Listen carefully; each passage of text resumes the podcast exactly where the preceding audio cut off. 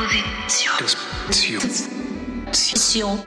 Disposition ist ein Podcast von und mit Maurice Summen für Menschen, die sich gerne Nischen bewegen. Zu Gast der zwölften Folge Chris Immler, die Berliner Schlagzeuglegende, Outer National Elektroniktüftler und Songschreiber. Für Die Türen, Jens Friebe, Mascha Corella und viele andere liefert er seit Jahren verlässlich den Puls der Hauptstadt. Auf Solopfaden kreiert er seit seinem Debütalbum Nervös aus dem Jahre 2014 einen schwer zu beschreibenden und sich schwer zu entziehenden hypnotischen Sound zwischen Postpunk und Exotika. Ein Gespräch über sein drittes Album Operation Schönheit mit Fragen zur Selbstoptimierung und DIY-Kultur. Über die einstürzenden Neubauten als Kuschelrock der Berliner Avantgarde der 80er Jahre und über das, was wirklich wild war über seine Kindheit und Jugend in Süddeutschland und die Verlockungen der Großstadt, über Minderwertigkeitskomplexe und Empowerment, bewegende Geschichten, die das Leben schreibt und wie man dazu trommelt. Disposition Podcast heute mit einem besonderen Gast. Wie immer besondere Gäste, die sind nur besondere Gäste, aber heute wirklich auch wieder ein ganz besonderer Gast. Wie sagt man denn? Musiker? Schlagzeuger? Schlagzeuger ist ja gleich Musiker, oder? Ach, ich sag's Hallo, ja. sagt man vielleicht. Man sagt einfach Hallo, Hallo Chris. Hallo Chris Immler. Hallo Morris. Ja, ich weiß nicht, ich habe lange drüber nachgedacht, aber ähm, du bist ja weitaus mehr als einfach nur ein Schlagzeuger, obwohl du vielleicht ähm, der bekannteste Schlagzeuger oder einer der bekanntesten Schlagzeuger dieser Stadt bist. ja, verrückt. Schlagzeuger ähm, ist ja, du bist ja, also ich meine, bist ja, äh, wenn du live auftrittst, auf jeden Fall immer Schlagzeuger sofort zu erkennen, weil du halt am Schlagzeug stehst. Mhm. Aber du machst ja nicht nur Schlagzeug, sondern du bist ja auch Sänger, Texter und vor allen Dingen äh, auch elektronischer äh, Elektronikmusiker. Mhm. Wenn Erzähl doch mal, wie würdest du dich denn selbst bezeichnen? Ich rede mich um Kopf und Kragen. die schlimmsten Sachen sind diese so Selbstdefinitionen Definitionen der Musik oder der eigenen Person. Also ich, ähm, tatsächlich wird man bei einem, wenn ich jetzt Gitarre als ähm, primäres Instrument hätte, würde mich, und ich würde dazu singen, welchen Lieder mache, okay? Also da gibt es also Ausweichdinger. Beim, beim, wenn, der, wenn der Typ hinter den Trommeln sitzt, dann bleibt er einfach immer Schlagzeuger. er spielt eben die Bongos. das bleibt nun mal so. Tatsächlich hat sich das sehr gewandelt, weil man mittlerweile natürlich weiß, dass Rhythmik, ähm, moderne Musik dominiert, kann man schon fast sagen. Und dann geht es natürlich noch um Sounds, aber es ist natürlich nicht, das ist kein Malus, es ist mittlerweile ein Vorteil, wenn du Schlagzeuger bist. Kann man auch hören, wenn man sich ein bisschen drum kümmert, merkt man, dass da ganz viele Schlagzeuger mittlerweile mitmischen. Und nicht nur Udo Lindenberg, Gott hab ihn selig, wollte ich schon sagen. Nein, oh Gott, oh Gott, oh Gott. Nee, aber Phil Collins könnte man noch nennen an der Stelle. ja, den gibt's natürlich auch. Aber es gibt auch ähm, François Cactus. Bei der Unbedingt. kann man leider, muss man leider sagen, meine Ja. gute alte Freundin, das äh, Gott hab sie wirklich tatsächlich hoffentlich sehr selig. Und ähm, das, äh, deshalb die eigene zu, zu, äh, Beschreibung, ähm, keine Ahnung, Musiker ist, glaube ich, ganz zutreffend. Ja, ne, das trifft es, glaube ich, Mhm. ganz gut. Genau. Es ähm, wird dann immer aufgesplittet in Musiker, ähm, Schlagzeuger, Singer, was weiß ich. Ja, ähm, ich glaube, du bist aber auch einfach, also, du bist ja auch als Schlagzeuger, als Schlagzeuger einfach auch, also du arbeitest ja auch als Schlagzeuger, also in Anführungsstrichen nur als Schlagzeuger. Mhm, ja.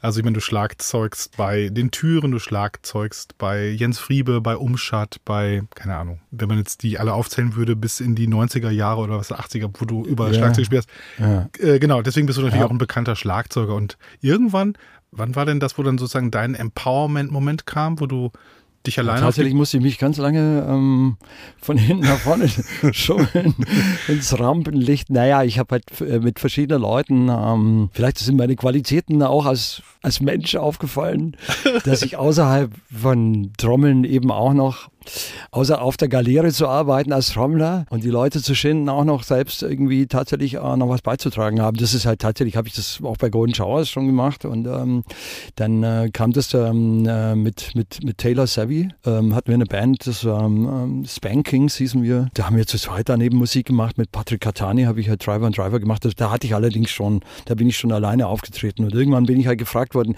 der, der, der Schritt von von der Band zu zweit zu machen, zu einem, was alleine zu machen, ist natürlich kein großer mehr. Nee. Vorher war es ein Riesenschritt, weil das nicht vorgesehen war in meiner imaginierten Bio von weiß ich nicht, Schicksal Manitou, in meiner, meiner Familie ist es einfach das ist kein anständiger Beruf. Es ist tatsächlich so, dass man, ähm, dass ich mich da, ähm, mir das auch selber erstmal zutrauen musste. Und das, das hat lange gedauert, deshalb. Ich, ich wusste auch gar nicht, dass ich es möchte, vielleicht ganz am Anfang. Es hat mir gereicht. Ich, ich muss dazu sagen, mir hat es aber auch gereicht. In, ich habe ganz viele Touren gespielt mit den Golden Showers. Wir waren acht Touren oder sowas. Jetzt muss man auch die kleinen mitrechnen in den USA alleine. Ne? Also wir waren in Deutschland nur in Berlin eigentlich bekannt. Ansonsten in den USA so ein bisschen, die Leute kannten sich auch, die sich auskannten. Ähm, sind auch äh, bei kleinen Labels, ähm, bei einem mittelgroßen Label und bei einem kleinen Label was erschienen in den USA und haben dann vor Turbo Negro und so weiter gespielt. Und da ist natürlich schon das so, war so dass man... für die Leute, das war eine relativ legendäre äh, 90er Jahre, was würde man sagen, Ga Garagen, Garagenpunk? Garagenpunk, ne? Mhm, Garage ja. Punk Band, Ja, genau. ja. Mit einem ziemlich auffälligen Hirasik ähm, Barakat, mit, mit einem ziemlich auffälligen Sänger auch. Und ähm, das Investment wurde halt natürlich immer größer und man wusste auch, ähm, dass da viel mehr geht. Man mag das mit der Zeit dann einfach auch und dann kommt es darauf an, wie du ob du dich an der Menschheit rächen willst und dann doch ein Solo-Projekt machst. Das, ich möchte nicht wissen, wie viel Bücher auch aus Rache an den Deutschlehrern geschrieben wurden. Okay, also okay, deine Solo-Karriere als, als Rache, als Vergeltungsschlag. Ja, es gibt natürlich diesen, diesen, äh, das komme ich auch noch mit Zitaten von, von den Ärzten, aber eines Tages werde ich mich rächen und die, und die Herzen aller, aller Mädchen brechen. Da ist natürlich was dran, da ist immer, es ist dieses sich hervorzutun, mit dass man was besonders gut kann. Beinhaltet natürlich auch, dass man sagt, schau her, und eigentlich habt ihr es mir nicht zugetraut, ist da natürlich irgendwie auch mit dran, weil man das natürlich als Grunddemütigung, mindestens in Deutschland hat. In manchen, wirklich tatsächlich in manchen Kulturkreisen bist du einfach, also Rasi meinte immer, er wurde als Barakat geboren und er war einfach, du siehst so, mein Junge, du bist ein Barakat. Bei mir ist es das nicht. Also Bei das mir ist es geh erstmal ins, äh, ich würde jetzt nicht die Opferrolle vielleicht zu sehr, äh, wie sagt man, anmalen. Ähm, ich war mal ein Jahr im Waisenhaus, weil mein Vater früh gestorben ist, meine Mutter dann überfordert war, äh, drei Kinder. Und da war schon, äh, ich sag mal so, da war schon mal ein Knick in meiner Bio, äh, wo es schwer nach unten ging. Das hat mich auch sehr geprägt. Ich habe das dann, das war katholisches Waisenhaus Augsburg und so. Wie alt warst du da nochmal? Da war ich fünf, war ich nicht mal in der Schule. Mein Bruder, meine Schwester waren da auch und es waren so große Schlafsäle mit 30 Betten und äh, wenn du dich daneben genommen hast, kamst du die Besenkammer, der ganze Quatsch. Also wirklich tatsächlich wie aus so einem dystopischen, äh, dystopischen, falsche Wort, aus so einem Runterziehfilm. be- beschissenen Sozial... Ja, Ja, genau. Sozialstudie. Exakt. Videoschutz, ja. Ja, ja, ja, ja. Okay, und da warst du schon, da war nicht Ich mehr wollte so. wollte gerade Lodge, Ken Lodge, so, so, Okay, so, so ja, richtig. okay, Und das, ja. also, ja, okay, aber noch schlimmer. Das ist ja, das ist ja sogar noch 70er. Da war das eben, ich sage jetzt mal so ganz grundsätzlich, erstmal, muss erstmal ein bisschen Zutrauen gewinnen, dass man sich überhaupt, ähm, ja, dass man überhaupt was sein Genau. darf. Und dann der klassische Weg über die. Scheiße, ich lache die ganze Zeit mit den Sachen. Das ist eigentlich überhaupt nicht lustig. Aber, Aber- das, aber kommt, wir- aber das wir- kommt davon, dass ich dann, wenn ich dich sehe, dass die Leichtigkeit in mir zurückkehrt, obwohl die Zeiten wirklich absolut egal. Ich weiß, die Ja. Tragödie äh, zur, zur Komödie zu machen. Nein, du weißt es ja auch. Äh, vor allem du äh, bist ja Meister darin. Jedenfalls, was ich sagen wollte, aber okay, aber der, der klassische Weg ja in Deutschland dann raus aus sozusagen aus dieser aus dem Minderwertigkeitskomplex der Familie, der Arbeiterfamilie, ist ja dann so der, die Ausbildung oder der Bildungsweg. Ähm, das hast du auch noch kurz versucht, ne? Also du hast dann so ein, so ein was warst du mal Steinmetz oder so? Er Oder? hat mich jetzt aus der Schule rausgehauen. Ich, Ja. ähm, ähm, ich habe dann, meine Mutter hat dann gesagt, also ich komme jetzt nicht aus dem Arbeitermilieu, muss ich jetzt äh, richtig stellen. Aber gleichzeitig hat meine Mutter immer gesagt, so, jetzt haben wir noch fünf Pfennige oder so. Und wirklich tatsächlich, wir hatten dann halt kein Geld, weil die war alleinerziehend, die war aber, die war aber Sozialarbeiterin, damals hieß das Fürsorgerin und ähm, hat dann irgendwie halbtags gearbeitet und da war natürlich auch wenig Zeit für uns und gleichzeitig war man halt immer trotzdem pleite. Es hat halt nicht gereicht hin und vorne. Mein, mein Vater ist zu früh verstorben, und da, da war keine Rente, also das war lächerlich. Und äh, wo war ich stehen geblieben? Ah ja, ähm, bei Genau, der Schul- dunklen Schule Seite, raus? bevor es, ja, die Schule, genau. Und da war dann, tatsächlich hat meine Mutter dann gesagt, als sie mich rausgehauen hat aus der Schule, jetzt machst du eine Lehre. So, du wirst hier kein, keine Sekunde ohne Geld bei mir und so.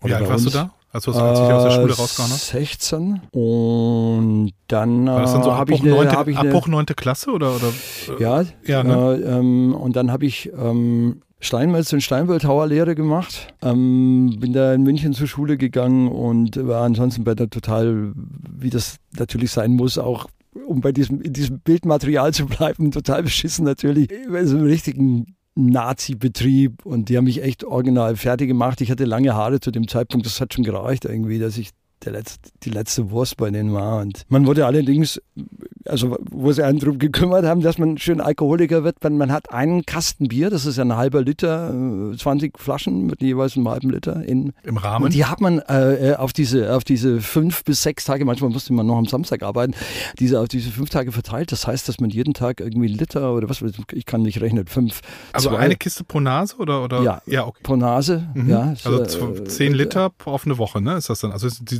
die halbe Ja. Liter Kisten sind 20 Flaschen. Das heißt zwei genau. Liter pro Tag. Ja. Das heißt, dass du einfach äh, während des Betriebs bereits keinen Schmerz mehr empfunden hast, wenn du dir die Finger abgesägt hast. Das ist ja auch gefährlich, diese Arbeit. Das ist also, also es war sehr unerquicklich. Ich habe dann danach, äh, bin ich sofort, ich habe das sogar abgeschlossen und dann bin ich aber sofort, äh, habe zweiten Bildungsweg gemacht, habe das dann nachgeholt, ich habe so Fachabi, ja, alles mit Ach und Krach. Das war dann noch in Augsburg. Und ich bin, genau, ich bin dann abgehauen aus Augsburg. Ähm, das war für mich von vornherein eigentlich mit zwölf schon klar, dass ich da weg will. Ich wusste zwar nicht wohin, ich kann mich erinnern, ich habe irgendwie das französisch-englische Wort No irgendwo in meine, in mein, an, an meine Zimmerwand gemalt. Ich kann mich erinnern, das war für mich ganz klar, da haue ich auf jeden Fall ab. Das ist definitiv. Okay, aber du konntest dann erst nach der Aus die Ausbildung hast du zu Ende gemacht? Ja, ja, ja. ja, so mit Ach und Krach hast du schon gesagt. Und Ja. dann äh, direkt Berlin Ja, also genau, also Berlin dann äh, ähm, als Kriegsdienstverweigerer dann? Ja, also quasi ja, Flucht genau. vor dem Wehrdienst Ja, sozusagen? ja, ja. okay, 85. Ja, f- ja. Und dann irgendwie habe ich mich tatsächlich besser gefühlt, als ich in Berlin war. Das war Woran hat es gelegen? Wie, was, wie, wie das also tatsächlich war das sofort meine Stadt irgendwie. Ich habe ähm, ich hatte so ein, so ein Schrottauto und habe mich da unter äh, Bülowstraße Ecke Potsdamer, das war damals auch noch so ein Rotlichtviertel äh, Viertel, äh, in der Potze. Ähm, aber ähm, ich habe jemanden gekannt, bei der konnte ich zwischendurch mal übernachten. Das war so eine WG, aber die haben mich wieder rausgeschmissen, weil ich da auf dem Gang rumlag und die dann irgendwie über mich gestolpert sind. Keine Ahnung. Es war, durfte immer und dann wieder nicht und habe dann ganz viel in meinem Auto ge geschlafen. Da gibt's ja so eine, das ist so, die, die, die war damals noch stillgelegt. Äh, da gibt's eine U-Bahn, die jetzt wieder drüber fährt. Mhm. Genau. Und das war halt so quasi überdacht. Man hatte so ein bisschen. Äh, Auto eigentlich ist auch immer überdacht, aber man hatte irgendwie, es war so ein bisschen kuscheliger als direkt auf der Straße vielleicht. Da gibt es halt so richtige, so Parkbuchten gibt es da. Und ich habe dann immer nachts, ich kann mich erinnern, ich war dann immer, da gibt's ja, da gab es ja lauter Nachtarbeiter sozusagen. Und ich bin dann halt da immer hin, da gab es den Transenstrich in der Fröbelstraße und da bin ich dann ins Domina und habe mir irgendwas zu trinken besorgt.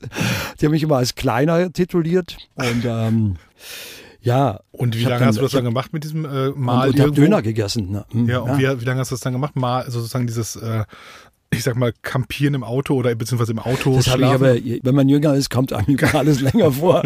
Das waren, glaube ich, im Endeffekt dann auch nur so sechs Wochen oder so, aber immerhin. das war das Ankommen in der Stadt hier. Genau, das war das Ankommen. Ich hatte Mhm. keine Wohnung und ähm, Mitte der 80er Ja. Jahre. Genau. Und dann aber irgendwann äh, eigene Wohnung oder Wohngemeinschaft? eigene Wohnung. Mhm. Ich habe dann über jemanden eine total beknackte Wohnung bekommen in der Gotenstraße. Das ist so Rote Insel, äh, Schöneberg. Äh, vor, ganz kurz vorher war ich noch vor vier äh, Wochen oder, oder zwei Monate war ich noch vorher in der, in der, im Maybachufer bei so einem WG mit allen möglichen Leuten von irgendwoher. Das war ziemlich lustig, aber die hatten dann, da kam dann die Person wieder zurück, äh, deren Zimmer ich hatte und dann musste ich da wieder raus.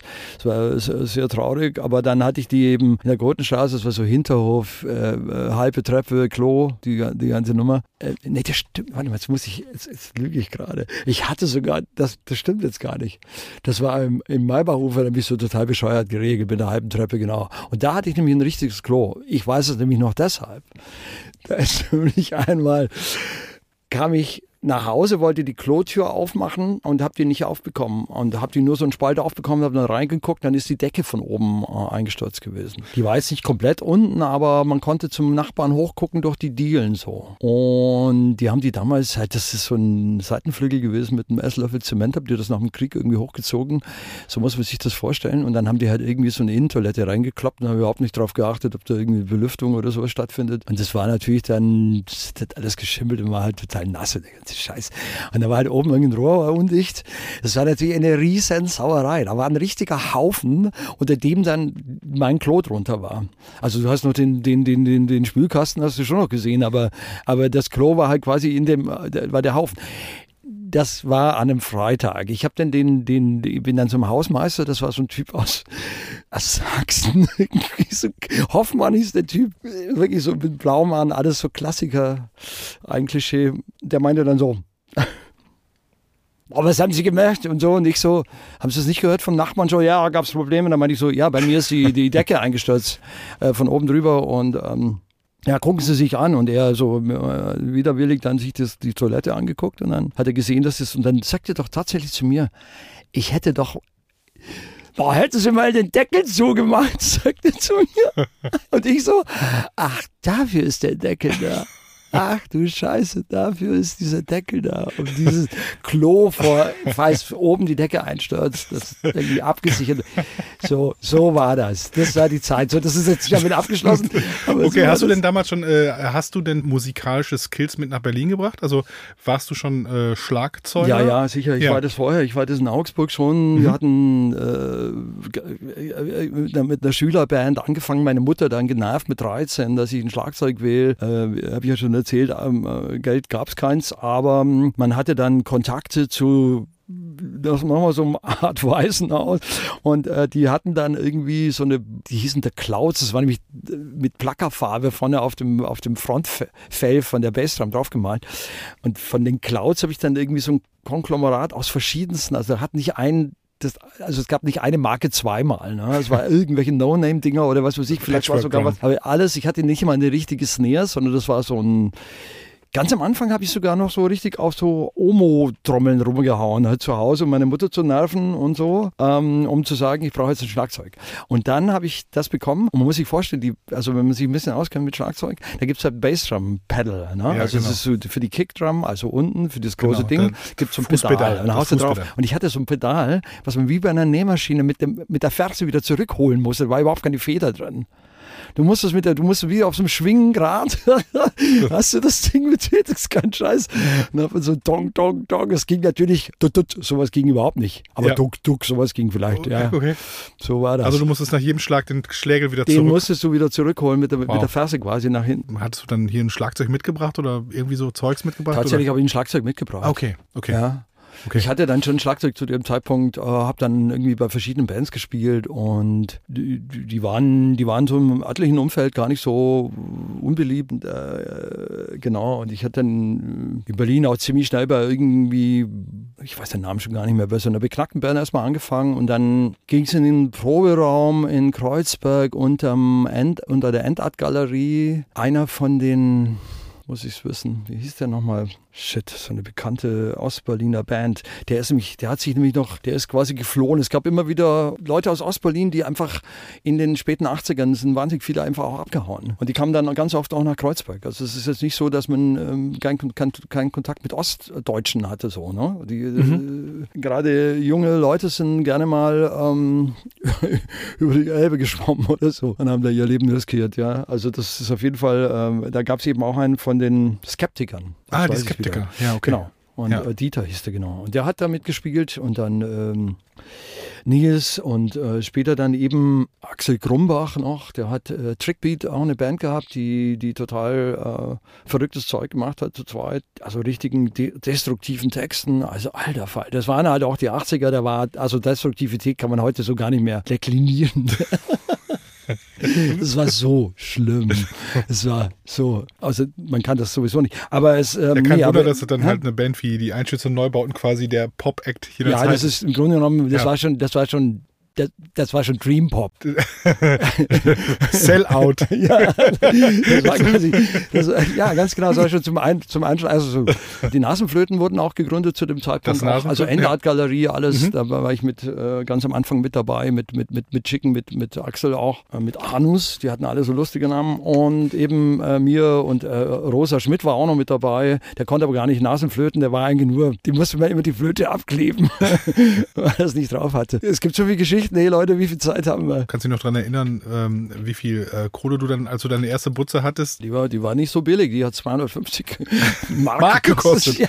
Okay, wie hast du die 250 Mark aufgetrieben? Soll ich das wirklich erzählen? Nee, das erzähle ich nicht. Ähm, ich habe auch mal, ta also Taxi bin ich zum Beispiel gefahren. Ja, genau. Ja. Du, hast- bist, war du hast einen richtigen Taxifahrerschein gemacht, ne? Ja, ja, Ja. Der, der P-Schein war gar nicht so, also Personen. Äh, Beförderungs- irgendwas? Beförderungs, genau, irgendwas. Der war überhaupt nicht einfach. Der, der war eine, da war eine äh, Durchfallquote von über 90 Prozent oder sowas, Oh, ganz wow. schlimm. Also beim, Du musstest die richtig reinknien und die haben dich richtig gezwiebelt auch. Die haben dann sowas gesagt, so, äh, äh, sie steigen im Wedding am, sage ich mal, Bezirksamt aus, aber sie, ähm, äh, sie lassen niemanden aussteigen, das ist aber ein Rollstuhlfahrer. Dann musst du wissen, wo die Verkehrsinsel auf der Müllerstraße aufhört und du dann da umdrehen kannst. Kein Blödsinn. Die haben dich solche Sachen ja, aber gefragt. das ist ja lustig, was ja heute, ne, wenn man sich an, an Uber und so denkt, äh, also die ganzen Ja, Navi-Driver sozusagen. Das ist klar. Ja, null. Also gar nicht mehr. Aber du Aber musstest lass dann die Welt noch analoger werden, dann ist es aus. Ihr, weil du, wisst also, Bescheid. Du Ja. könntest jederzeit wieder äh, irgendwie äh, an den Lenker. Ja, also, also Ja. ja. gut, man vergisst Wie viele Jahre hast du Taxi? Wie, viel, wie viele Ja. Jahre hast du Taxi gefahren? Ja, gestern ist ja auch, das, also nicht the little yesterday, ist schon the big yesterday auch. Ja, also okay, schon aber wie viele Jahre her. waren's? Immer wenn ich Geld brauchte, auch am Schluss auch nochmal so gemacht. Insofern waren es dann schon viele Jahre, vielleicht sowas wie acht. Mhm. Aber ganz am Anfang habe ich es halt nur gemacht. Mhm. Dann habe ich aber auch, ich habe also Musik und, ähm, und, und, und, und äh, so Früherziehung für Kinder habe ich Mu Musik gemacht auch. War ich beim Bezirksamt äh, Tiergarten. Ich kann es jetzt sagen, mit gefälschten Papieren war ich da. Ich habe mir selber meine eigenen Hast du Musikpädagoge? Zeugnisse, äh, meine eigenen Ja? Zeugnisse geschrieben. Man konnte das damals noch mit Stempeln machen. Die Stempel hat man auch ohne weiteres bekommen. Und ja, die haben händeringend jemanden gesucht und irgendwie, ich hatte irgendwelche Zeugnisse, wie nennt man das? Ja, also Ähm, Abschlüsse, Ja, Qualifikationen. ja, ja, ja, ja, da gibt es ja sowas. Empfehlungsschreiben, ähm, Ja, äh. ja, Empfehlungsschreiben, sowas. Äh, Eben von irgendwelchen freien Musikgruppen, die keine Sau damals nachprüfen konnte. Heute könnte man mit dem Internet, kann man, der gläserne Musikpädagoge, den, den gab es damals nicht. Da war das noch der, der, der Holzmichel, der da ankam und der war nicht durchsichtig und du, du konntest da irgendwelchen quatschen, wenn du Wie vielleicht hast du erfahren? warst. Wie hast du erfahren von der Stellenausschreibung damals, dass sie überhaupt jemand gesucht haben? Das müsste ich doch noch alles erzählen. Äh, Soweit so weit geht es nicht. Wir haben sowieso nicht die ganze Zeit. Ich kann die ganzen anderen die haben Sachen. wir nicht, nein, aber, äh, die- nee, die- Mhm. nur, nur, nur, also an der Stelle, also, äh, weil es gab ja dann auch noch kein Internet in dem, also, also beziehungsweise, man, es gibt ja auch Stellenausschreibungen in Zeitungen oder so. Hast du es über eine Zeitungsannonce erfahren oder? Das habe ich tatsächlich über jemanden privat erfahren. Okay, So sieht's aus. okay, also jemand hat dir Mhm. den äh, Hinweis gegeben, dass da ein Musikpädagoge gesucht wird. Okay, und hattest du dann auch ein recht, schon sofort schon recht fürstliches Einstiegshonorar? Für Ja, das ist damalige Verhältnisse war wahrscheinlich doch. natürlich, es war, eine- war, die, war der Hammer. Ich, ich bin ja gerne mal auch zu spät und ähm, ich musste gerade in so einem so von Tagesspiegel so eine Liste, was willst du nie wieder hören? Die haben sich einfach gemacht, indem sie einem 40 Fragen, das ist einem unglaublich, das verorgelt einen komplett. Eine Frage war unter anderem, was willst du nie wieder hören? Da habe ich geschrieben. Nee, Moment, was, was, welchen Satz möchtest du öfter mal hören? Und dann habe ich geschrieben, ach, ich bin selbst auch zu spät. Das möchte ich gerne immer wieder mal hören.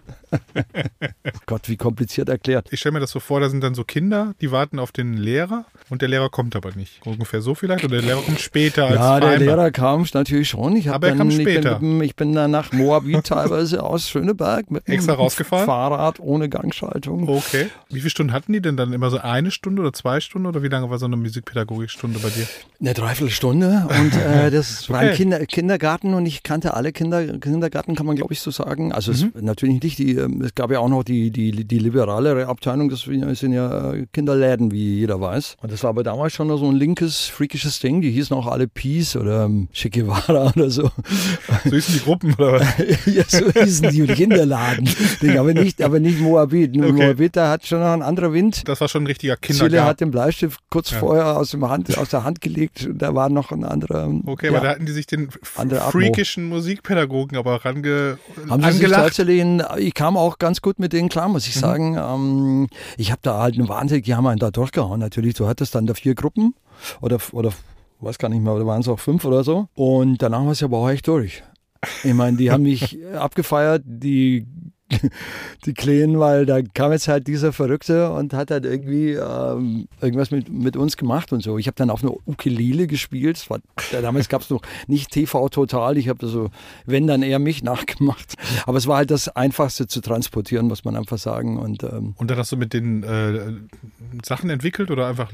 Ja, da gibt es ja, ja eine Menge auch schon Dinge, die man machen kann. Ja, du warst ja auch gut informiert. Du hattest ja ich war auch, ich war auch informiert. Ich hatte, ich hatte Beziehungen und äh, ich hatte dann sozusagen ja die okay. Wie lange hast du, wie lange bist, ist das dann, bist du irgendwann, hast du irgendwann äh, äh die Das habe ich nicht so wahnsinnig lange. Ich war dann mal, äh, ich war dann noch bei so einem, äh, wo war ich noch? Äh, bei so einem äh, Modellversuch in der, ähm, direkt bei der Rüttli-Schule um die Ecke in Neukölln, Weserstraße am Anfang. Mhm. Das sieht man auch heute noch. Das ist so, ein, so eine Kindertagesstätte, die wie so ein Schiff gebaut ist. Das ist relativ, und die haben mir dann einen Raum gegeben und da konnte ich quasi machen, was ich wollte. Ich habe das nicht mehr so allzu lange gemacht. Mich, okay. Mir war das so anstrengend und ich wollte auch, ich wollte auch Punk sein und so. Und das ist natürlich schon so, dass du mit einem. Professioneller Punk. Ja, ja. mit dem, du musst auch ein Menschenbild vermitteln.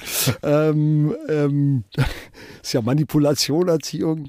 Egal. Okay, ich will aber, es nicht zu weit treiben, nein, aber, aber, ich hatte aber irgendwann, irgendwann wir ja so ein bisschen ausgelaugt. Du hast ja auf jeden Fall, äh, genau. Wir sind ja jetzt, also sind wir jetzt noch in der, wir sind, sind wir schon nach der Wende jetzt in der Erzählung der. Also, wir sind in der, in, in noch der, vor der, vor der, vor der Wende, das ist der grauenvoll. Oha, Oha, die Zeit läuft. Müssen, oh Gott, die Zeit läuft, wir müssen ein bisschen springen, ja, okay. Ja, ja. Aber dann irgendwann nach der Wende, also wahrscheinlich sind ein paar, also irgendwann, wann war dann äh, Golden Showers? Wann war die? Das war dann, das war das dann war schon dann, noch, das, das war, so, ne? das war um die Zeit rum. Also sag's mal, nee, das war nicht um die Zeit rum, es war schon nach der Wende.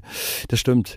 Äh, vor der Wende auch noch so, was weiß ich, man ist auf Demos gegangen, hat sich verhaften lassen, den ganzen Quatsch. Man hat sich Sturmhauben gekauft, sowas alles. Und dann im, im, im, Mehring, im Mehringhof irgendwie sich zusammengeschlossen und gegen das Schweinesystem angegangen. Und all, all das habe ich einfach auch gemacht.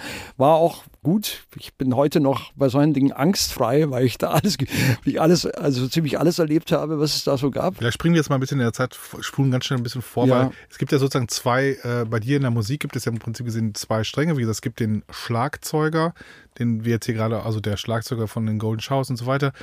Und es gibt ja den Elektronikmusiker Chris Immler, also der, der, der an den, ähm, an den Drumpads mit Samples arbeitet und mit Synthesizern arbeitet und total neugierig ist, was das alles an kleinen Gadgets zu kaufen gibt und so. Du bist ja total, äh, also voll drin in, der, in dieser Welt.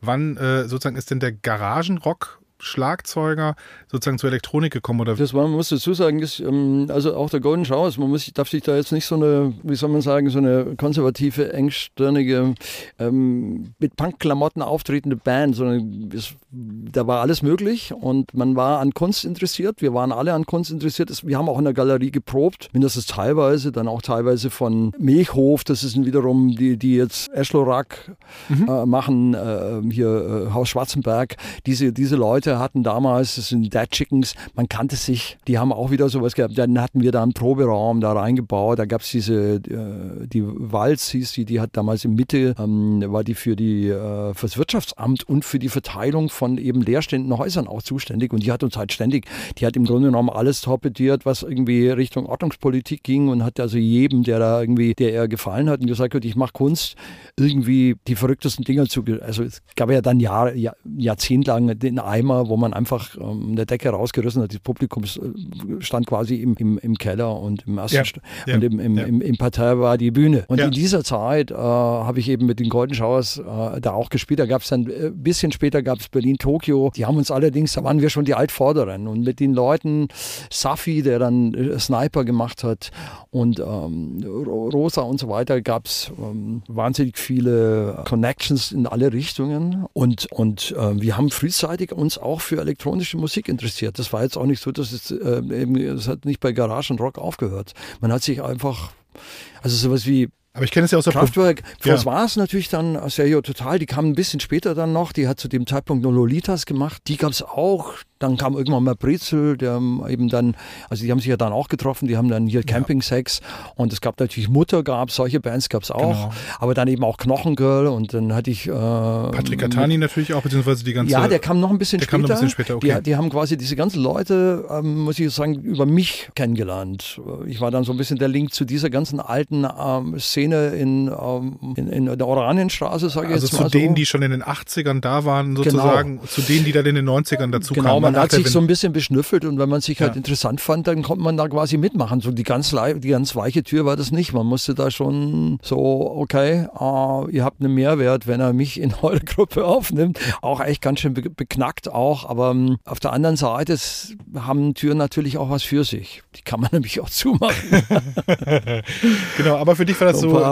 aber okay, aber für dich war das, ich meine, ich kann mich dran erinnern, irgendwie noch in den 90er Jahren, wenn man da teilweise in der, in der Provinz war oder so, wo so quasi so linke Läden waren, wo so Indie-Rock oder Punkrock-Bands gespielt haben, da gab es ja teilweise wirklich noch den äh, Aufkleber an der Bar, gibt Techno keine Chance oder so. Genau. Also da gab es ja wirklich, Genau. es gab ja wirklich so in der, in der nicht. Szene, ne, genau, Genau, und wir genau. haben dann frühzeitig, wir haben zum Beispiel uns auch äh, eingebildet, dass wir, also Axel äh, Grumbach muss ich da auch immer wieder äh, nennen, der hat äh, auch ein Label gehabt, zusammen mal mit Nils und so weiter, dann mal Mentrup war auch mal mit drin, äh, Human Records, also mit W geschrieben, Records Mhm. und die, die hatten auch, also gerade Axel hatte totale Verbindungen nach Japan, Boredoms, äh, diese ganzen Leute, Merzbau hat da auch mal was veröffentlicht, also so, Mhm. so richtige Noise-Leute, also, also richtig so digitaler Krach auch. Man hat das voll abgefeiert, dann eben auch finnische Novelty-Geschichten, also so Special Interest-Kram halt ohne Ende. Man hat dann, ich kann mich erinnern, Knochengirl hat eine Platte aufgenommen, auf der einen Seite das Stück, auf der linken Seite das, auf der rechten Seite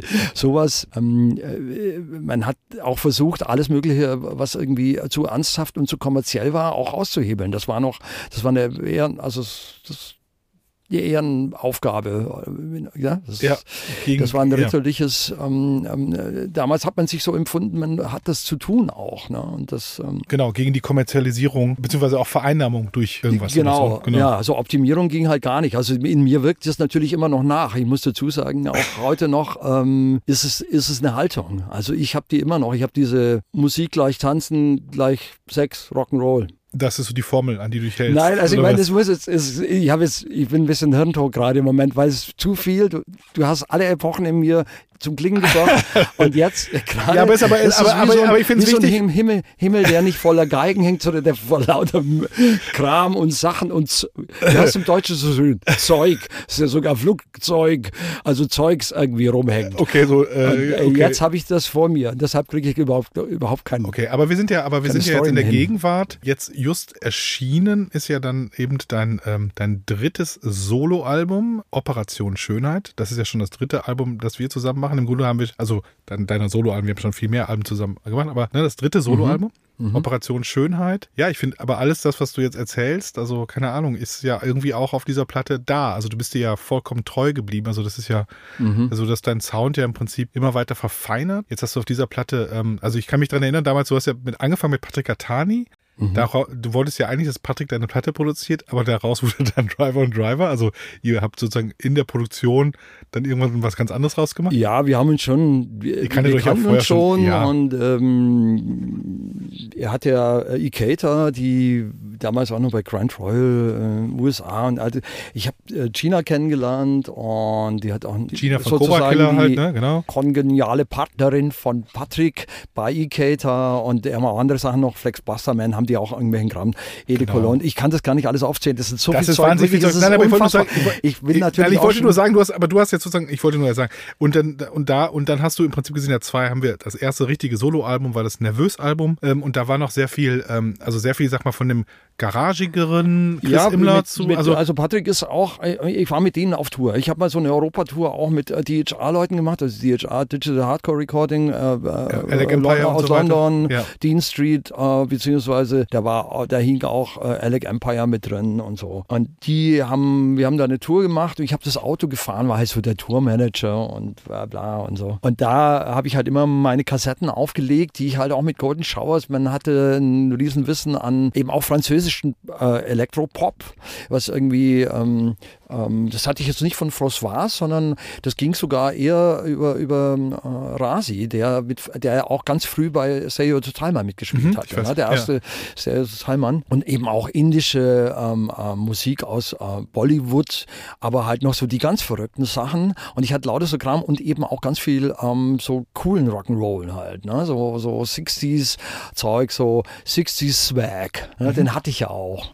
Voll. Und so. Und dann habe ich das gespielt und die waren halt, die haben alle, das sind halt einfach Musiker, die halt einfach Musik lieben und die hatten alle große Ohren und lange Ohren. Hier, hier äh, Shizu, also äh, David Hammer, leider nicht mehr am Leben, äh, großartiger, genialer Musiker, der war auch mit dem Auto und dann hat sich da so gegenseitig immer die Sachen und so ging es halt irgendwie los. Genau, Und, und ich habe okay. dann mit Patrick auch gemerkt, dass wir wahnsinnig viel Schnittmengen haben auch. Also so, man hat so einen Stil und man liebt gewisse Sachen und auch die Überschreitung und, und das Radikale und so weiter. Und dann haben wir eben zusammen Driver und Driver gemacht, das ja auch bei dir rauskam Ja, richtig. oder bei euch. Genau. Das kam Genau. raus, genau, aber, aber ich kann mich daran mal daran erinnern, dass du, wir haben uns dann mal getroffen, dass du mir Solo-Zeugs vorgespielt Mhm. und dann war immer die Idee, ja, ich mach nochmal und dann, genau, und dann wurde dann aber dann aus, der, aus den ersten Solo-Plänen wurde dann Driver und Driver oder Solo-Pläne vielleicht kurz zurückgestellt.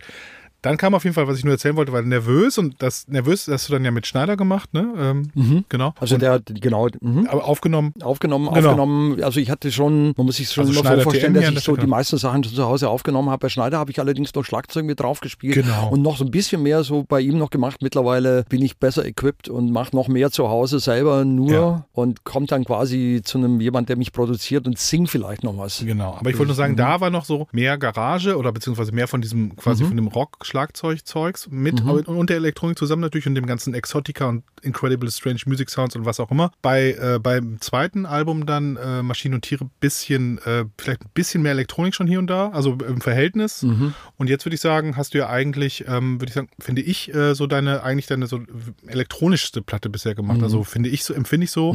Also es gibt jetzt nicht mehr so den Anspruch, diesen Live, diesen Energie-Live, äh, diese Live-Energie, die du, die du ja zweifelsohne immer spitzenmäßig auf die Bühne bringst, sondern es ist vielleicht eher so, ah, muss ich jetzt vielleicht gar nicht auf der Platte machen, kann ich ja live machen. Die Platte funktioniert irgendwie anders. Oder habe ich den Eindruck? Ist das, habe ich das ja, richtig? das ist, ja, schon, ne?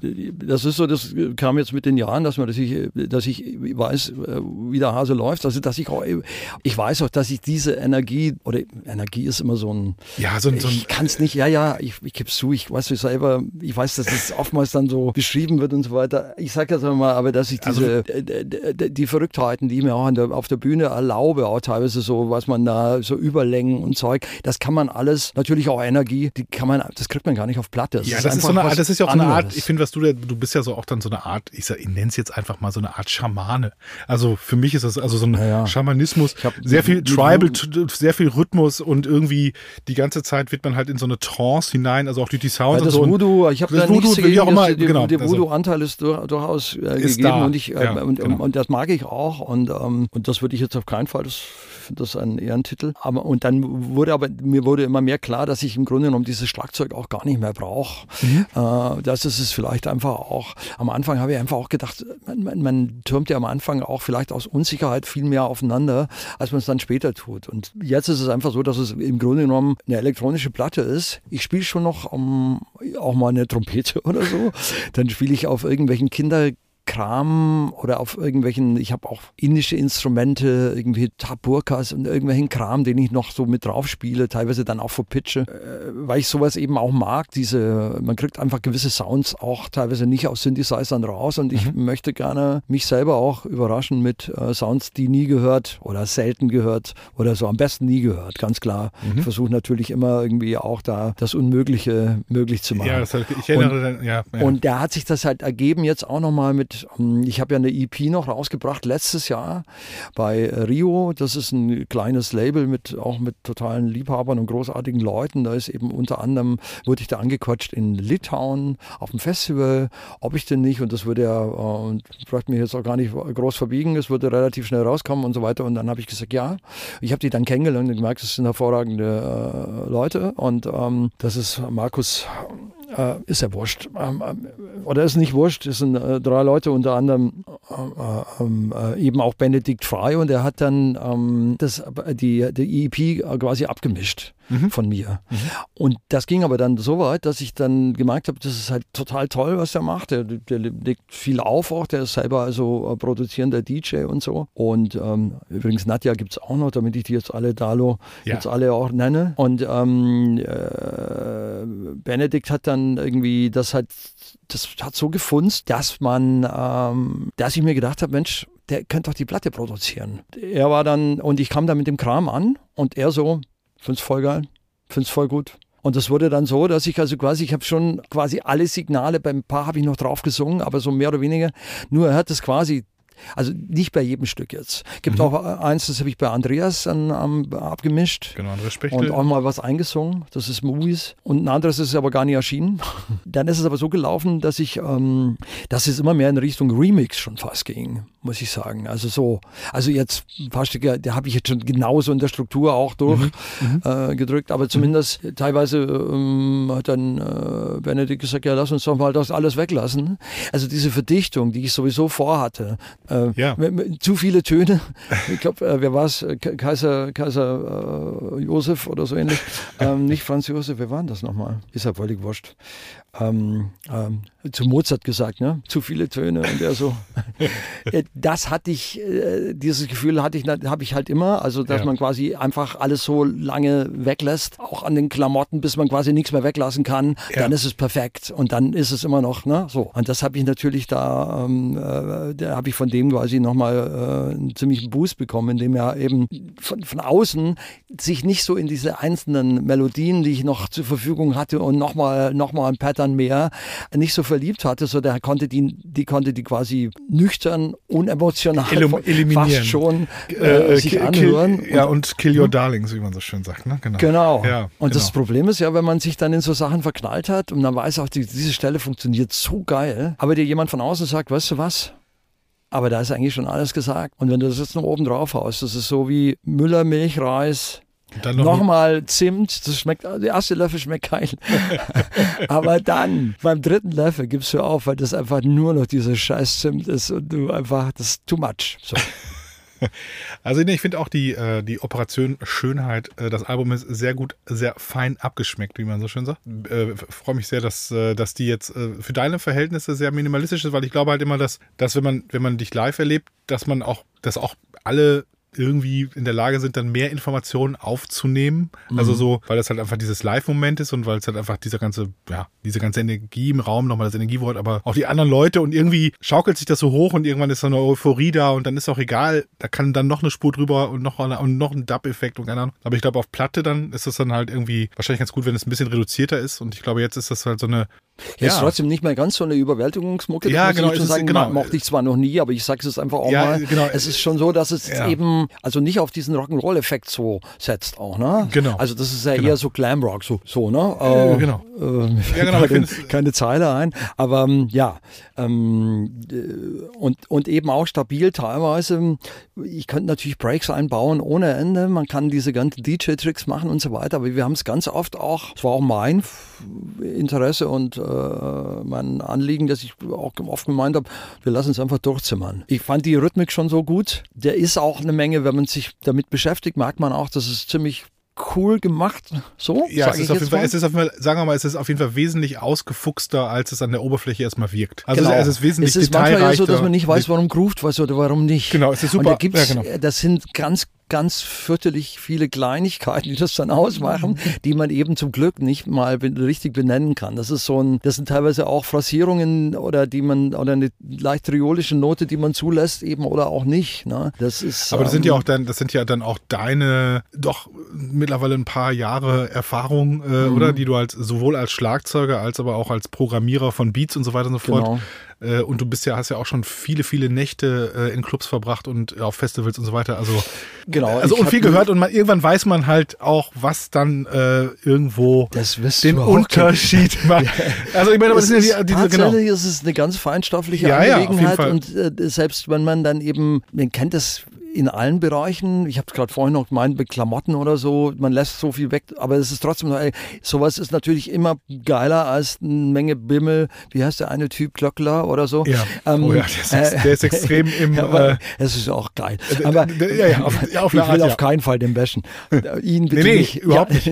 Aber ich meine nur, ne, und diese Minimalisierung natürlich, also man kennt es bei Textlichkeiten auch, wenn das dann wirklich immer noch funktioniert, obwohl kaum was, dann weiß man natürlich, dass das Material in sich so fein gewoben ist und so viel, ähm, wie sagt man, in sich trägt, dass das eben ohne unbewusst ähm, ist quasi die Subliminalbotschaften sind da drin wie tanz, lass dich gehen, let it all hang out and fuck it. Keine Ahnung, irgendwie so Sachen oder, oder konzentrier dich oder ja. sowas, ne? Ja, ohne dass du es hörst. Das ist nicht zum, genau, ja, und das sind, äh, analysieren genau, könntest. Genau, so ja, genau. Und es hm. sind oft äh, komplexere Informationen als, ähm, als einfach nur umcha, umcha, umcha oder so halt, ne? So, genau. Obwohl der primitive Meter, ja, ja. Aber selbst der muss dann eben, aber da muss man sich eben auch ein bisschen mit, mit Sounds auskennen Genau. Und dann eben auch dieses, diese Love haben und dann eben nicht auf Preset Sounds zurückgreifen. Ich kann natürlich viele Leute, die irgendwann mal kapiert haben, Mensch, du musst elektronische Musik, es hat sich jetzt mittlerweile auch,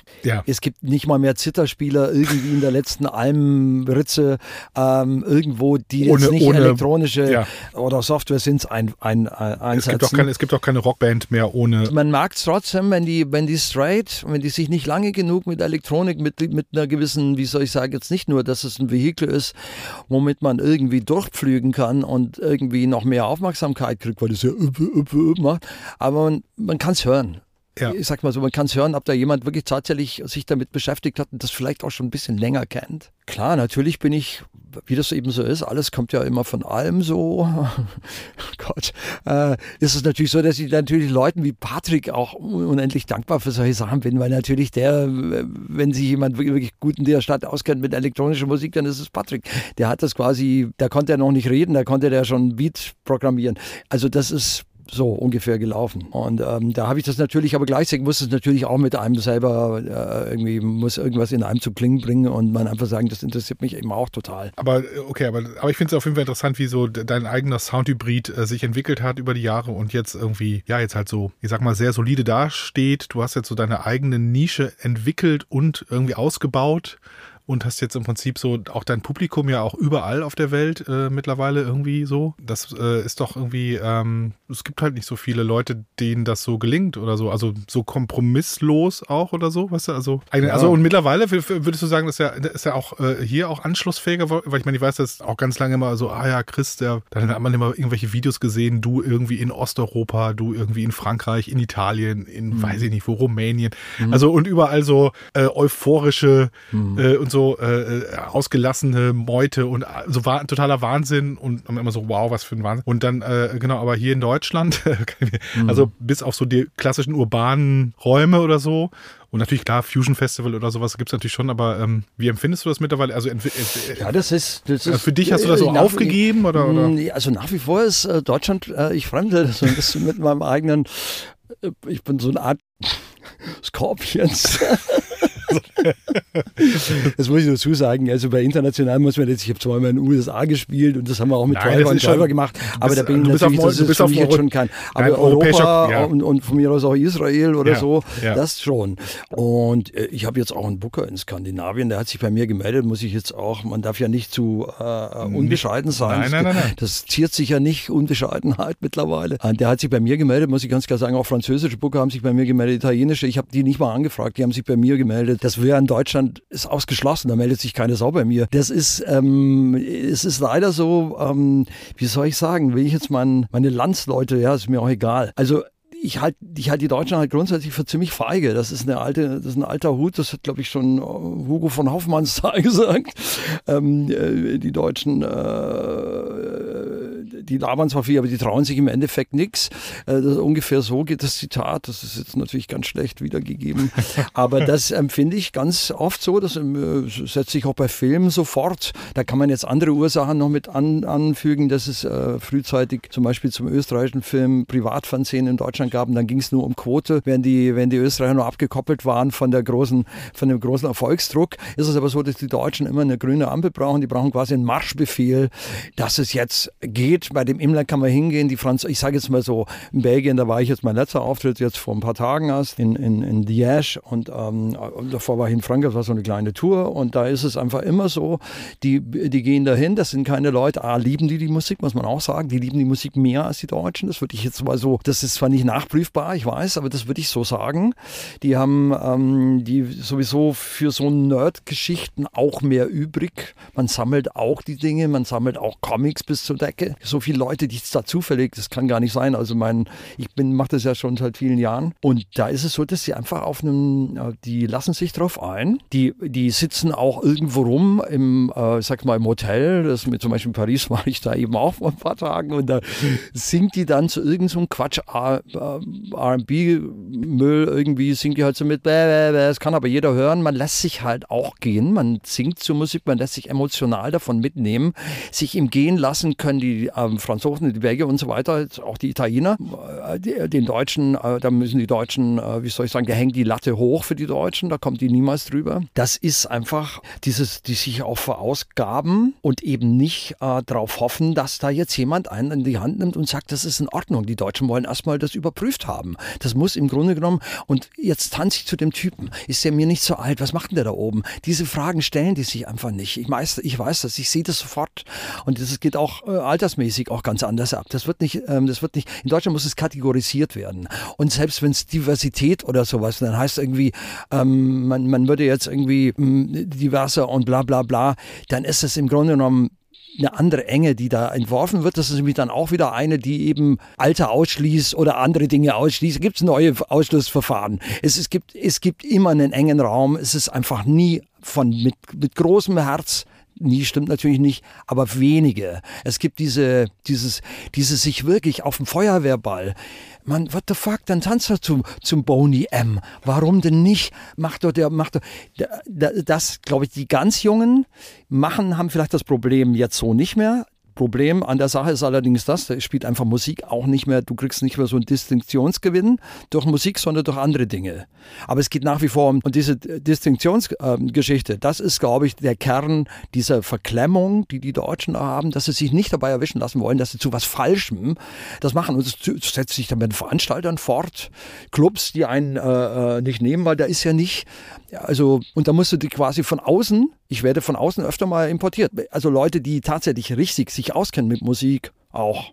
Sei es jetzt mal auf der Fusion oder so, wo ich oft äh, öfter gespielt habe. Die buchen oder dich. bei, bei, bei, bei Camp Cosmic, wo es so richtige Auskenner auch sind, die halt im Grunde genommen sind das alles DJs, die laden mich halt ein. Ich weiß, ja. So, so läuft es halt. Ne? Klar. oder, oder natürlich Leute, die was wagen, so wie in Stuttgart, ja, Arne oder so. Ja, ich meine, ich Ja? sage das ja immer wieder, ich äh, habe das, glaube ich, hier auch in diesem Podcast schon ein paar Mal erzählt, aber das ist ja meine Hauptthese in Deutschland, ist ja das Problem halt einfach, das muss halt ja auch immer wieder diese, diese Provinz in Deutschland zurück, zurückerobern. Also wenn du, du gehst in die Stadt aus Augsburg, gehst nach Berlin. Ja. ähm, bewegst dich hier in Szenen, da kommen super interessante Leute zusammen, es entstehen neue, neue Sounds und so.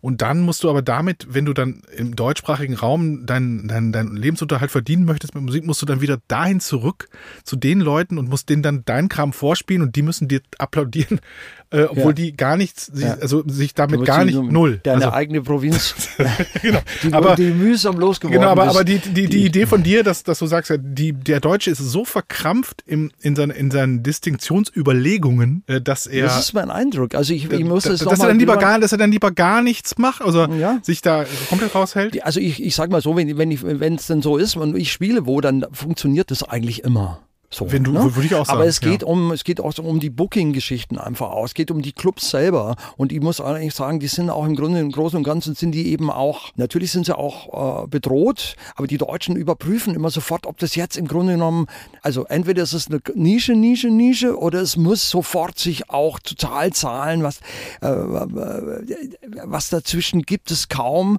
diese, diese, diese tiefe Love und diese Sachen einfach durchzuziehen, so als Ja, nur wenn es halt eine gewisse Größenordnung sich also entwickelt hat, aber die, die braucht natürlich auch Zeit und schlussendlich Also es natürlich. gibt ein paar Ausnahmen, das ist halt sowas wie, wie Pudel oder so, ne? Genau, das sind doch oder wenn man jetzt, genau, wenn man jetzt, ich meine jetzt, wenn man auch so inhaltlich Mhm. vielleicht an eine Band wie die Goldies denkt oder so, oder keine Ahnung, als, als Beispiel jetzt, oder wir, Ja. wir haben ja auch das Glück dann zum Beispiel mit den Türen oder so können wir ja auch Genau. letztlich auf, sind wir, also man, man aber sich, aber trotzdem ist natürlich irgendwie ähm, die Erwartungshaltung, äh, oder beziehungsweise es muss natürlich auch sich irgendwie rechnen und da habe ich auch das Gefühl, dass in den kleineren B-Städten in Deutschland und also ich sag mal, die, ähm, die, die Experimentierfreudigkeit doch sehr low ist mittlerweile. Also gerade wenn es halt so um, ja, irgendwie, keine Ahnung, um, um, um ja, irgendwie Outer National, experimentelle, Exotika, wie auch immer Soundwelten geht. Ja, ich, die, die, äh, warten dann, die warten dann drauf, was ich eben schon meinte. Es gibt also mittlerweile gibt es natürlich auch keine wirkliche Journalie, die mehr die einem an die Hand nimmt. Ne? Also das ist ja weggebrochen. Also Journalie sage ich jetzt. Also ja, Journalisten, genau. es gibt keine, es gibt keine, äh, äh, es gibt kein Feuilleton schon kaum mehr. Also man muss sagen, also jetzt so richtig, dass sich um Popmusik kümmert, da gibt es ja quasi nichts mehr. Also ja, kaum. Also kaum, man muss ja. sagen, es wird so ein Feigenblatt, damit es nicht auffällt. Aber es, äh, Taz ne, hat jetzt ihren, ihren Kulturteil, Berliner Kulturteil eingestellt. Gestrichen, ich weiß. Alter, ja. ich habe das vor, vor kurzem erst mitbekommen. Ich weiß, Zum Beispiel die komplett. Ich meine, das ist doch das Zentrum. Um was geht, wo kommen denn die Leute her? Warum ist man denn nach Berlin? Das ist die Hauptstadt. Ja, das ist die Hauptstadt, die irgendwie, also geht es nicht darum, Hauptstadt, das klingt schon so Hauptstadt. Nee, aber jetzt einfach, das ist eine sehr große Stadt, die international ein ganz hohes Renommee hat, was, was Kultur und Musik betrifft. Und da werden die Leute nicht unterstützt, die hier auftreten. Aus was, kann, kann, mir das, kann mir das jemand erklären? Der Berliner Zeitung, Taz, das ist also Frankfurter Allgemeine, ja, die würde jetzt über ihre scheiß Oper nicht mehr berichten. Das ist genau dasselbe. Also das ist überhaupt nicht mehr verständlich. Das ist also. Ja, ich weiß, was du meinst, klar. Ja, Standard, ja. Burgtheater gibt es nicht mehr oder was. Ja. Ähm, ja. ja. Nee, ich weiß, ich weiß genau, was du meinst, aber ähm, mhm. haben wir an, äh, an dieser Stelle auch schon neulich, äh, war irgendwann mal Jens Balzer äh, zu Besuch äh, in diesem Podcast mhm. und äh, der ja auch re relativ lange den, äh, der stellvertretende Feuilletonchef der Berliner Zeitung war. Ja. Und als der das noch war, da war ja quasi auch mindestens dreimal die Woche Konzert. Da gab immer diese Live- Ja, die Live-Berichterstattung, das ist total genau, fantastisch genau. und das hat man ja total gerne gelesen und da, da, lässt sich ja im Prinzip auch eine Bewegung rauslesen und, und da kriegt man was klar, mit. Das macht ja auch was. Ja, das macht also was. Das, ja. Also die, die, das, das, befruchtet sich gegenseitig. Übrigens wird es beobachtet und dann wird's, dadurch wird es natürlich besser.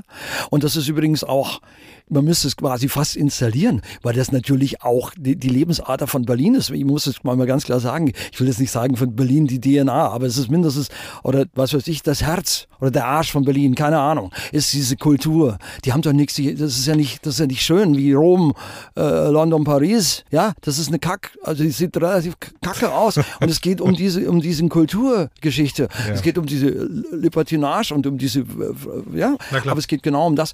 Alleine mit ihr billigen nur, also Techno immer auf die 12, so, so uh, Tomorrowland oder sowas, ähm, das alleine kann es eben auch nicht sein. Die brauchen ja auch wieder ähm, so. Ne? Genau, und also, ja, ja, klar. Und schlechten Techno meine ich jetzt nicht den guten. Nee, nee, klar, es gibt ja den, guten, ja. den guten Techno, aber, ja. aber darüber lässt sich ja auch schwerlich schreiben oder so. Also nur alleine über Techno kann man nicht schreiben. Oder beziehungsweise, klar, Debug kann man, und so haben einen Begruf mal gemacht. Haben einen Begruf so. oder Debug oder so, aber es ist auch schwierig. Also ähm, man kann über eigentlich kann man über alles schreiben, ist ja auch doof, was ich jetzt gesagt habe. Aber letztlich. War ich aber mal ja. Ende des Monats. Wir haben nichts gegen den Beruf also, gesagt. Mal so, nein, nein man, kann über alles, man kann nicht über alles schreiben, klar. Aber über Musik schreiben ist, ist ja, wir wissen, es braucht ja. ja noch die Story drumherum. Ich finde es so auch weiter. echt schwierig, also ich finde es auch teilweise schwierig, dass in, in äh, dass Musikjournalisten sich nur über, äh, über die äh, Lyrics hermachen und überhaupt kein Wort mehr über die Musik verlieren. Das heißt im Grunde genommen doch, die Abteilung heißt Musik, ja. ja. Und da gibt es natürlich Texte, das ist auch eine Aufwertung der Musik, aber dass sie komplett das das ausblenden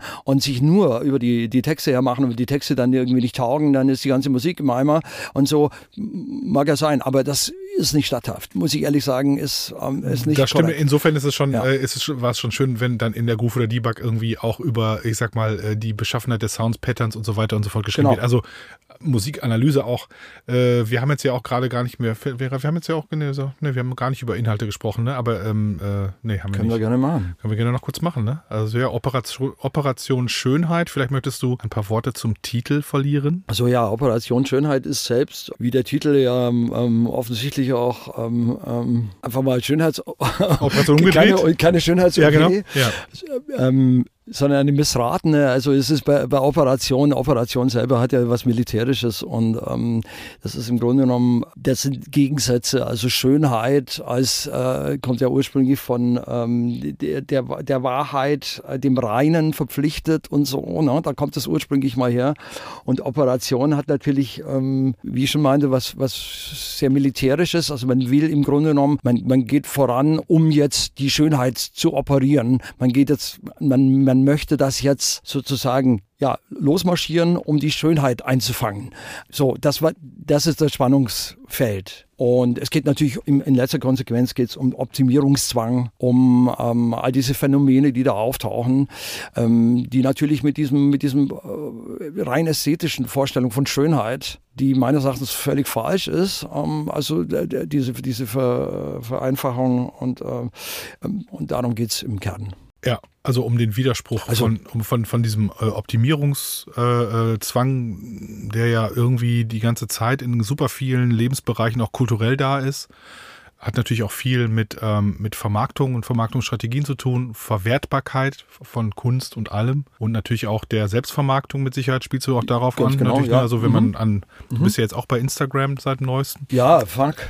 Ich hab's gemacht. Ja, also da äh, Ich die. bin allerdings auch pures Insta-Gold. du bist Instagold, auf jeden Fall. Ich muss dazu sagen, die, die, die ähm, äh, bei den Texten, also bei einigen nicht, aber bei, bei, den, bei, den, äh, bei den meisten oder bei vielen auf jeden Fall hat, hat Jens mit mir die Texte gemacht. Die Musik jetzt nicht. Also einmal hat er mal eine Melodie beigesteuert, wo man so am, am, am Trällern war. Und bei Operation Schönheit hängt auch Jens Friebe mit drin. Also die wir, wir ich helfe ihm auch bei seiner Musik und so und wir helfen uns gegenseitig und äh, es ist dann äh, quasi mein Lektor mindestens. Ja. Und teilweise ist es auch so, da sitzt man so dran und äh, man, man wirft sich so gegenseitig die, die Lines äh, zu. Ja. Ja. Co-Writing, genau, aber das ist auf jeden Fall, ähm, also genau, es gibt auch noch englische, mittlerweile gibt es ja dann doch auch, also es gibt ja bei dir, weiß nicht, ist nicht immer paritätisch, aber es gibt immer wieder auch englische So Nummer. ungefähr jetzt. Ungefähr aber, schon halb, mhm, halb, ne? Doch, ja. ja. Genau, und ähm, ja, äh, bin ich gespannt. Äh, ich, wir wir haben es ja extra ähm, äh, jetzt auf unserem äh, Sublabel Fun in the Church rausgebracht, das bringt ne, das Album.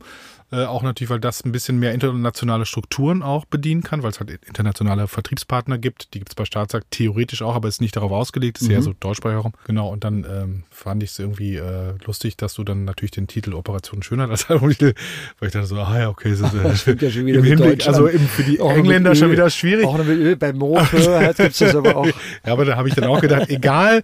Mir wird auch immer wieder äh, gesagt von vielen Leuten, äh, die nicht äh, Die Deutsche, auch die, gerne Deutsch. ja, und dass es mittlerweile auch gar nicht mehr so ist und dass sie das irgendwie auch gar, also es gibt ja auch total viel International Music, Leute hören Musik aus dem Iran und aus dem Senegal Genau. und keine Ahnung, Das versteht man läuft, Deutsche, äh, läuft unter Weltmusik. Ja, der deutsche Den Begriff gibt's Imler ja auch gar Welt, nicht ja auch nicht mehr. Aber, Nein, aber man stellt total fest, und ich verstehe sogar die Issues damit. Ja. Aber es ist tatsächlich so, Ja. dass es einfach super gut gepasst hat und irgendwie Ja, ist es auch ein ist auch ein, es ist ein toller Titel, Ja. ich sag's jetzt mal so.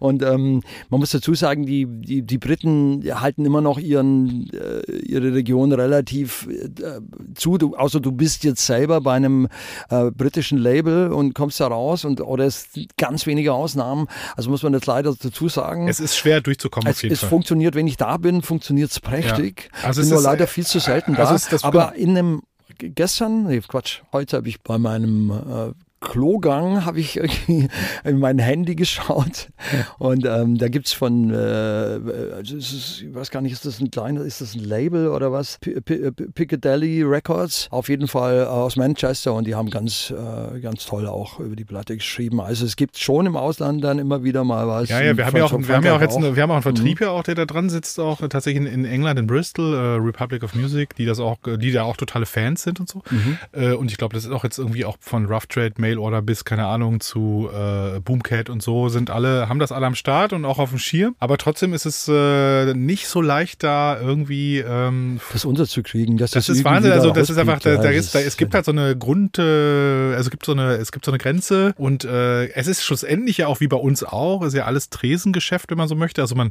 kennt sich vom Tresen, Mhm. äh, wir kennen uns auch vom Tresen und äh, die Journalisten und Radioleute. Also es ist halt überall irgendwie People-Business, wie man so schön sagt, und das ist natürlich in UK erst recht so. Und ähm, natürlich aber jetzt auch in den letzten zwei Jahren Corona eh schwierig mit Leuten aus UK hier am Tresen zu stehen äh, Ja, da gibt's und so die, weiter. Da Also gibt es natürlich die, die Brexit-Geschichte auch noch natürlich auch noch, aber es ist halt Ähm, einfach Wahnsinn. Also ich will nur sagen, es ist halt, äh, da, da ist das Internet auch nur einfach nur ein leeres Versprechen. Also am Ende wird das Wesentliche dann doch noch in der Realität besprochen und da lernt man sich kennen und wenn man sich da Es- sympathisch ist, dann entwickeln sich Drähte wirklich oder so. Ist tatsächlich auch so, klar. Also das ist schon eine direkte Angelegenheit auch, ob ich dann jemand, einen Livestream zu dem, dass ich jemand live sehe, der Unterschied dürfte im Grunde genommen kein großer sein. Das ist aber dann doch. Ja, ist das- ja, ja, das ist auch zum Beispiel selbst das, mit dem man natürlich dann reden und dann zu wissen, okay, da, das ist eine ganz andere ähm, ähm, Veranstaltung dann. Ja. Komplett, ja, genau. Aber wie gesagt, äh, trotzdem, äh, wir, wir sind da natürlich immer noch dran und äh, geben äh, Druck. Das Problem ist natürlich, jeder aus Zentraleuropa möchte in UK stattfinden, Mhm. genau wie auch alle aus Amerika in UK stattfinden wollen und natürlich aus Nord Nordeuropa und keine Ahnung, aus natürlich Mhm. aus Japan und aus Asien auch. Also weil alle natürlich wissen, dass London natürlich der Ja, man muss Der dazu sagen, in, Umschlagplatz- Deut also- in Deutschland, in, in, ich sag mal so, bis auf jetzt so ein paar, also wer es wirklich geschafft hat, in, in ähm, international am äh, Aufmerksamkeit zu erregen, also auch, äh, auch in, in, in, Britannien oder eben, also UK oder eben auch Amerika, ist eigentlich im Grunde genommen immer das, das Klischee des Deu- Deutschen. Also es gab so gut wie keine Ausnahme. Ich habe da, ich, ich hab da letztens auch nochmal drüber nachgedacht. Das ist richtig, richtig krass. Also Kraftwerk, kalt, deutsch, ne? also so. Dann, äh, äh, was weiß ich, ähm, Krautrock, Krautrock, Stur, Stubber, genau, also immer die, geradeaus. die gerade, die ne? Dinger gerade, Genau. Und Duff, Duff. äh, ganz äh, harte Geschichten und so. Ja. Einstürzende Neubauten, das ist das Einzige, was ähm, äh, an, an zwei Wörtern hintereinander, das äh, überall gesprochen wird, in Musikerkreisen auch verrückt. Genau, also, Ähm, und klar halt und äh, äh, Trio beinahe, also die hätten es um Genau, mein Haar aber geschafft. dann, aber- genau, und die letzten, die es gemacht haben, der, das ist wirklich tatsächlich Rammstein. Absolut. Und natürlich auch hart. Ich, ich finde, deine Sachen sind irgendwie anschlussfähig. Also Ja. sie haben auf jeden Fall, aber du hast bist natürlich jetzt auch, äh, hast natürlich auch ein, ja, irgendwie Outer National Exotica, Incredibly Strange Music, ein, also Mhm. super viel 60s, irgendwie Psychedelik, also da, da ist es da auch, keine Ahnung, wegen meiner auch aus dem asiatischen her. Also das ist ja, also es hat, Mhm. glaube ich, so, Oriental, ja, so ein bisschen Mhm, Oriental hast du auch mhm, immer mit drin. Also du hast auf jeden Fall natürlich so eine gewisse deutsche Stoik da drin, irgendwie Mhm, so, die auch irgendwie ganz klar zu definieren ist, glaube ich. Aber du hast schon noch auch, lässt noch sehr viel rein von, ich sag mal, von deinen Reisen und von den Gewürzen. Ja, ja, ja, ja. ja es, ist auch. Es ist auch nicht so, es ist eben auch nicht so, so kalt, wie man diese Musik machen könnte. Könnte ich, glaube ich, das könnte ich sogar ziemlich gut. Habe ich aber keinen Bock. es ist tatsächlich immer auch ein bisschen Soul Food. So, ne? Es ist also Absolut. immer, es ist also die grundsätzliche Melancholie, die mich durchströmt, die ist dann halt auch da immer mit drin. Und Auf jeden Fall Soulfood, äh, wir haben so eine Liste, so eine Playlist und da kann äh, jeder, darf jeder Gast hier ein paar Sachen reinhauen, kommentiert, was für dich so Soulfood, also quasi für Empfehlungen, was du quasi, wo du sagst, das sollten sich die Leute da draußen mal anhören oder das höre ich gerne oder also fällt dir da spontan vielleicht so aus dem eigenen Dunstkreis, aus der, aus den 60ern, aus den 80ern. Oh Mann. Also Omar Khorshid, ich meine, das ist so ein, Ah, okay. das ist äh, jetzt ganz alt, aus den 60ern, das ist eher so Surf. Koray, jetzt weiß ich immer nicht, ist Koray oder, oder Khorshid, ich glaube Khorshid ist aus Syrien. Das ist auf jeden Fall ähm, immer gut. Ansonsten, ähm, ich finde aus, aus Brüssel gerade so eine ganz, ähm, weiß ich nicht, wie alt ist, äh, wie alt ist sie, äh, sowas wie Mitte, Ende 20. Die nennt sich Naomi Klaus und äh, Naomi und Klaus geschrieben mit K und äh, die ist echt super. Finde ich echt cool. Dann habe ich andere, die, die lerne ich halt immer auf den Festivals kennen, auch in, in, in Frankreich, der wie eine andere in Paris kennengelernt, eine andere Band auf dem Festival, die, die heißen äh, Dame Area, die sind aus äh, Barcelona und ich spiele am 2. Juni im SO 36 und da habe ich noch überlegt, die einzuladen und Ah ja, so okay. und das ist aber, die hätten es auch gemacht. Aber es ist zu kompliziert, keine Sau kennt die. Sie werden irgendwann mal bekannt werden. Mir war es zu, mir ist der Laden zu groß, da gehen 900 Leute rein. Genau. Und, und, Felix Kubin hat ja gesagt. das ist und, ja auch toll. Und Felix und- können wir natürlich und- auch gerne was in die Liste reinhauen. Genau, Fall. Felix Kubin ist natürlich auch super. Allerdings ist Patrick Catani natürlich, darf ich auf keinen Fall vergessen. Welche Inkarnation von Patrick Catani packen wir in die Playlist? Also es gibt ja so viele. Ja, ähm, ähm, Welche- welcher- welcher- Candy Hank, äh, glatt die, die, die, äh, was hat er denn da jetzt gerade? Oh Mann, nee, ich komme jetzt nicht mit Titeln. Nee, Okay, wir nehmen was von, du kannst mir noch, du kannst mir noch, du kannst mir noch schreiben. Also was nehmen wir von Cobra Killer übrigens, Cobra Killer. Cobra DJ-Team Killer, werden auch am DJ-Team, zweiten- auch am, genau, auch Ja. am 2. Juni im Ja. SO36. Die Immer- nehmen wir auch mit in die Immer Liste. gut. Von Jens gibt es bald eine neue Platte, da gibt es auf jeden Fall. Ähm, Es gibt noch die leider müsst ihr auch, müsste ich, ich jetzt auch einen Titel nennen, den ich aber auch nicht drauf Aber habe. die, Ich ist ja, eh noch, aber die, ist ja, aber die ist ja eh noch nicht draußen, deswegen können wir sie nicht in eine Playlist packen. Also nehmen wir was Altes von Jens Friebe, dann nehmen wir was von. Du hast wie viel Platten mit Jens bereits gemacht? Drei? Ja, Drei, ne? mindestens, ja. Drei oder vier? Also er wird ja jetzt irgendwie alleine äh, oder ohne mich auftreten, Ah. aber, aber beim, beim, beim, Musi beim Musizieren sozusagen, ähm, Aber beim Entwickeln noch so und im Studio helfe ich natürlich total gerne und das ist mir eine ehrenvolle Aufgabe und so. Und wir sind ja eh befreundet und so. Von, man muss natürlich jetzt auch nochmal Andreas äh, Spechtel Andreas Spechtel, nennen. Absolut, Ist, äh, ja. ja. Gina Dorio darf man auf keinen Fall vergessen. Und so geht's dahin. genau, die haben jetzt alle genau. Aber Golden Showers gibt es ja leider nichts im Netz. Ne? Das wäre irgendwie eigentlich Die, mal. die gibt's, es gibt tatsächlich Platten, aber die sind halt echt, das ist noch. Das muss mal jemand machen, ne? Prä-Internet. Also es gab schon das Internet, aber man hat damals eben, das war übrigens eine Ehrensache, dass man eben sich nicht filmen lässt. Es gibt wenig Filmmaterial, es gibt ein bisschen Filmmaterial, es Ja. gibt wenig Fotos. Man hat damals in den, in, den, in den Läden sich noch nicht mal fotografieren trauen. Und äh, man hat auch eben äh, im Internet äh, sich darum gekümmert, dass das da auftaucht. es gibt so ein bisschen was, aber es gibt, aber es gibt Ganz jetzt bei. wenig. Ich Und ich jetzt finde es vor allem hat dann haben einige sich natürlich ist The Golden Showers natürlich man findet sich dann schnell in einer anderen Abteilung wieder. YouPorn lässt grüßen, aber Klar. das äh, so als Musik ist es schwierig. Es gab eine andere Band, die sich dann auch so genannt hat, aber wir waren Okay, wirklich- aber, wir genau, aber ich habe mal, die ich hab mal gesucht, aber es, es, man findet dafür jetzt nichts bei den gängigen Streaming-Portalen oder so. Ja. Aber gibt es von die äh, Rasi noch, muss man sich auch immer wieder anhören. gibt es die. Nasenflöten auch als, äh, gibt es äh, da auch Aufnahmen im Internet? Ich weiß nicht, wir können ja mal schauen. Und Rasi, wie hieß der nochmal sein? ja, Rasi äh, nennt Boy sich from Brazil äh, gab's noch, ne? Pharao Chromium. Genau, das das ist schon, das ist ein äh, verrücktes Zeug dabei. Da können wir auf jeden Fall was sich- reinhauen, genau. Ich würde sagen, äh, also wir halten fest, ähm, Operation Schönheit ist erschienen, äh, lässt sich genau streamen als Vinyl oder CD kaufen. Es gibt die große Chris Immler Release Party am 2. Juni im SO36 Yes. mit Cobra Killer und Felix Kubin. Und es gibt sowieso ähm, super viele Tourdaten äh, überall. Äh, einfach mal auschecken auf deiner Internetseite oder deinen sozialen Medien. Chris, ich bedanke mich herzlich fürs Kommen und ja, bis zum nächsten Mal. Ja, war mir eine Freude. Peace out. Disposition, der Staatsakt-Podcast mit Maurice Summen. Abonniere ihn und liebe ihn. Der Gast der nächsten Folge, die Berliner Songschreiberin Nicht Seattle, die Ende April bei Staatsakt ihr Album Kommunistenlibido herausbringt.